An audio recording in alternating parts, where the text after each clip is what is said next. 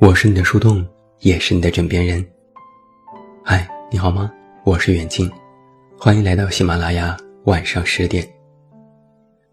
那在今天晚上的节目当中，远近为你送上的这篇文章，题目叫做《交朋友也要门当户对》。其实是在我工作之后，越来越明白，朋友也是非常重要的。有人曾经这样说过：“亲人是无法选择的，但朋友可以。”一个成年人能够送给自己最好的礼物，就是一群志同道合的好朋友。如果说恋人是糖果，那么朋友就是空气。他们或许不能给你甜蜜的刺激，不是你在某些时候想到的第一个名字，但朋友。却会一声不响地围绕在你身边，包容着你，为你提供最温暖的支持和保护。我们经常可以在网上看到许多的恋爱教程，甚至有很多人说，谈恋爱要门当户对。实际上，交朋友这门学问，一点儿也不比恋爱容易，可惜我们很多人常常意识不到这一点。这些年，我有一些交友感悟，其中一个最大的感觉是：如果说谈恋爱要门当户对，那么交朋友也要门当户对。但别误会，这里的门当户对不是说家世，不是说容貌，而是说性格、三观。稳定的友谊是相互麻烦出来的，既要付出，也要索取。有兼顾和平衡。你知道，朋友就是有来有往才可以产生交集。只索取不付出，傻子才跟你做朋友。而如果只知道付出，却从来不肯给别人添麻烦的人，你的真朋友会感到不被需要的挫败感，甚至会吸引来一群把你当做傻子占便宜的假朋友。年纪小的时候不懂得这个道理，以为交朋友就应该付出不求回报。朋友有需要，我总是随叫随到，但每次朋友要说我送你去车站，我请你吃饭，我帮你，我就会如临大敌，生怕给别人添麻烦，就好像是亏欠了朋友一样。其实回头想想，这有什么难的呢？朋友请你吃饭。下次你请回来，这次你帮他，下次他帮你，有来有往，一来一往，友谊就是在这种来来往往当中越来越坚固的呀。人与人之间交往的本质是资源置换，这个资源就包含了你的情感、知识、人脉、财富。甚至是外貌、身材等等一切所有物。所以，想要交到优质的朋友，先想想自己有什么能够吸引到他们。门当户对的法则在交友当中同样适用，但不要用门当户对去推测一个人的动机和用心。大部分情况之下，我们都说要透过现象去看本质。然而，在人际交往当中，尤其是在友谊当中，学会忽略本质，只看表面，往往会更加轻松。就比如很多人都说林志玲好假，哪会有人从来都没有脾气？肯定是装出来的。但是千万不要杀人诛心。既然一个人的为人处事从表面上来看毫无瑕疵，那他就是一个。社会属性上的好人，利己是人的本能。人生已经很艰难了，能够维持好表面的光鲜已经非常不容易，还要去猜忌，去揣度别人表面上之后的真心，恐怕连圣母都没有办法让所有人去满意，就更别提你一个普普通通的朋友了。所以有句话是这么说的：你可以不太相信人性，但也用不着对他去揪根问底，也不用对他太失望。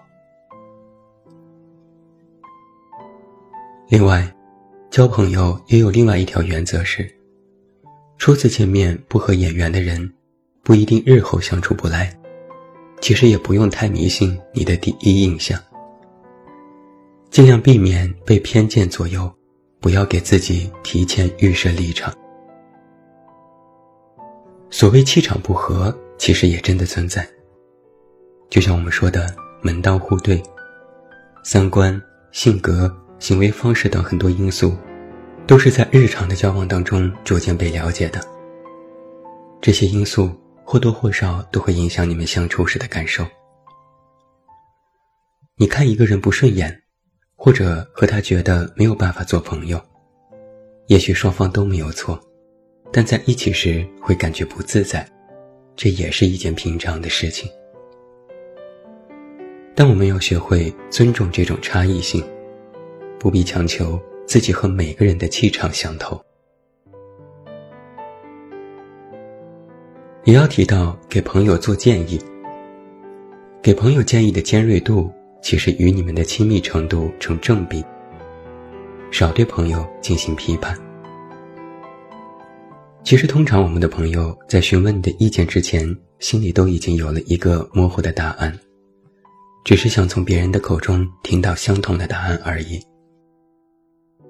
如果你和一个朋友关系非常好，那么你提意见时可以直抒胸臆，有话直说；但如果只是一个普通朋友，那么在你说话时就要讲究一些方式方法。所以，除非是亲密朋友的重要决定。其他情况，请你三思，你的忠言逆耳到底要不要说出口？不要用友谊去绑架别人，也不要被所谓的友谊来进行绑架。在与好友的交往过程当中，我们非常容易被义气、忠诚、信任、慷慨等等道德要求束缚，往往因为抹不开面子。做出违背内心的举动或是承诺，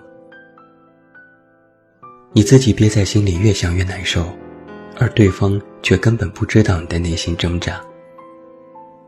你为了取悦朋友，自己吃了哑巴亏，到头来还要把这笔账记在朋友头上。其实朋友也很冤枉，对方的初衷一定也不是要你委屈自己。一份真正的友谊是经得起拒绝的，他们靠的是相互理解，而不是相互讨好。那么，对于友谊而言，一切原则性的问题以及跟钱相关的问题都要事先说清楚。很多人都有这样一个观点：如果一个亲密好友要和他有金钱上的来往，也势必要慎重。好兄弟也要明算账，甚至有人会觉得，跟一个好朋友做生意是万万不可取的。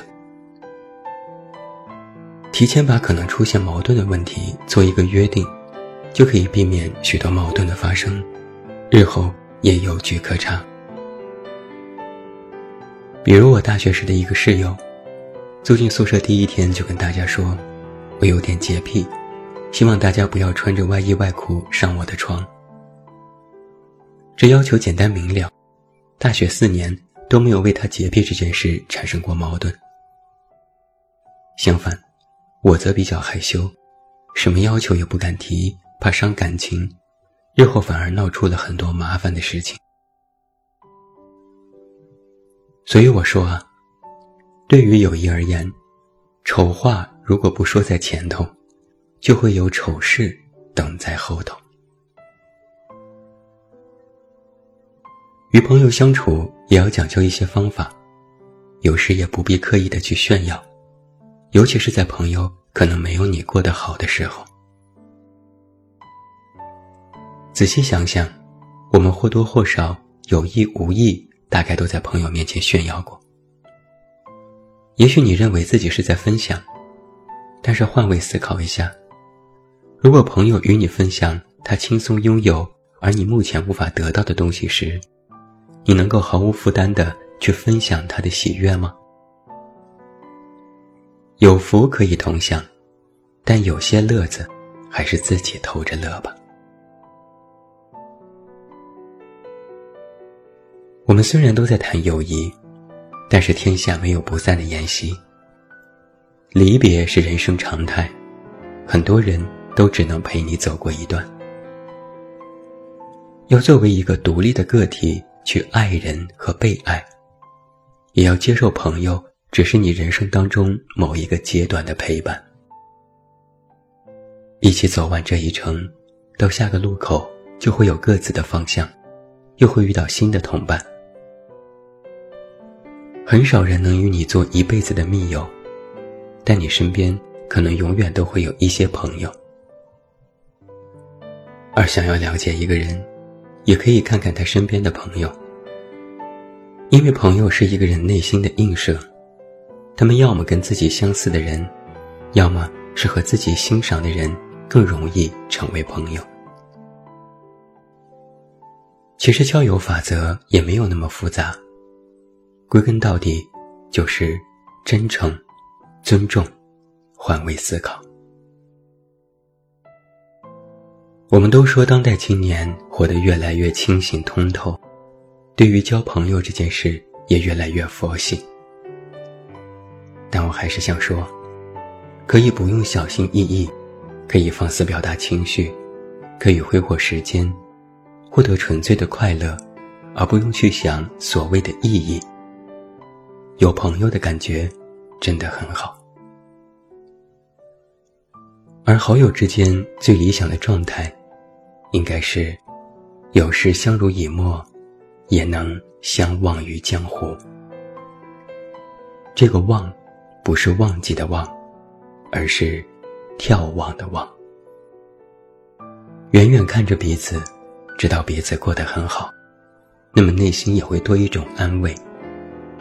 原来在这个世界上，也有人和你一起在用力的活着。希望每一位听友都可以有自己真诚的朋友，希望你们可以携手度过人生很漫长的一段路。我是你的树洞，也是你的枕边人。关注公众微信，这么远那么近，找到我。我是远近，晚安。